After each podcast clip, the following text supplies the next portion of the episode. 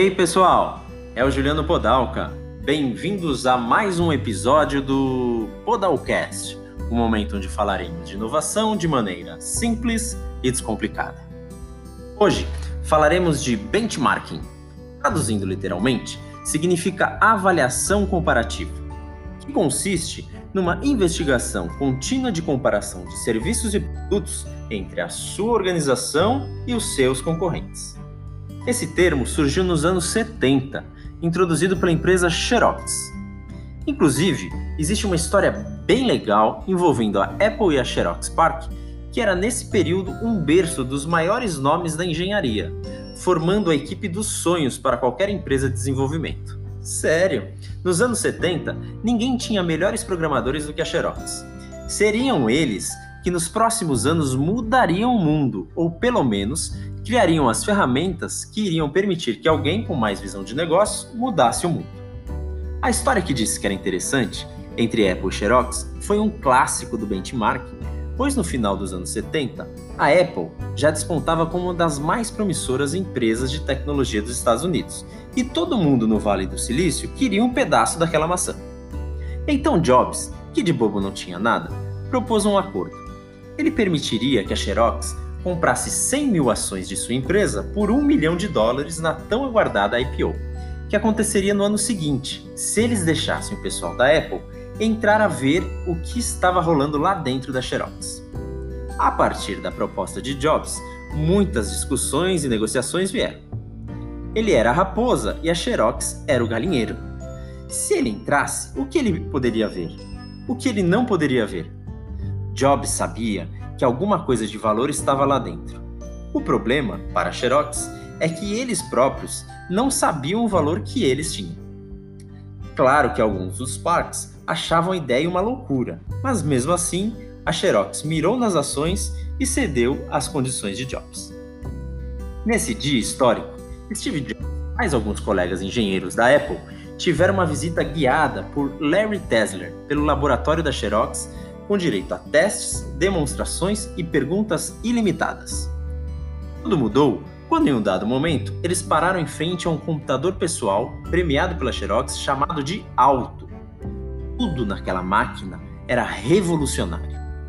O Alto era um famoso desconhecido. Lançado em 1973, anos antes da Apple lançar o termo computador pessoal, apenas 120 unidades do Alto 1 foram feitas.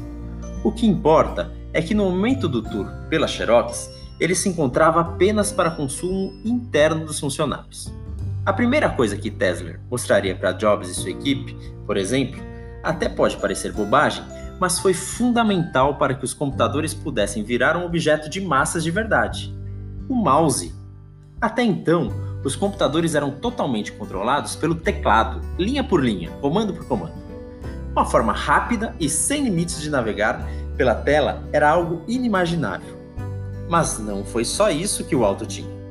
Tesla deu um combo de futuro em Steve Jobs e seus colegas. Além de mostrar que havia um jeito mais fácil de controlar o computador, ele mostrou que tinha um jeito mais fácil de ver o computador. Antes, eram apenas linhas e comandos, agora tinham ícones e janelas. Era a primeira vez que alguém de fora do parque tecnológico um computador com interface gráfica. Usando o mouse, Larry Tesler mostrou o ponteiro até um ícone e clicou. De repente, uma tela se abriu. Era um novo conceito que chamavam de janelas. Windows no original, não por coincidência. Os visitantes ficaram deslumbrados em como era fácil ir de uma tarefa para outra com esse sistema. Para finalizar, Tesla escreveu algo em um moderno programa de processamento de texto, igualmente em janelas, com ícones, representações gráficas, etc. E depois trocou mensagens com outras pessoas de dentro do parque, na primeira rede Ethernet do mundo. Pode imaginar o valor desse benchmarking para Apple? Podemos fazer a mesma coisa hoje em dia. Grande parte do que fazemos, alguém já fez ou pensou em fazer e na maioria das vezes, aquela ideia inovadora está ao lado da sua empresa, na frente do seu nariz.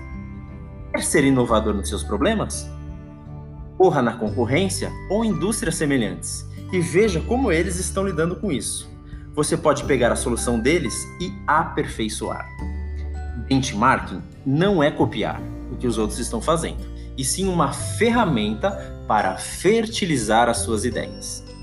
Espero que mais esse conceito possa ter te ajudado a embasar a pergunta: por que inovar?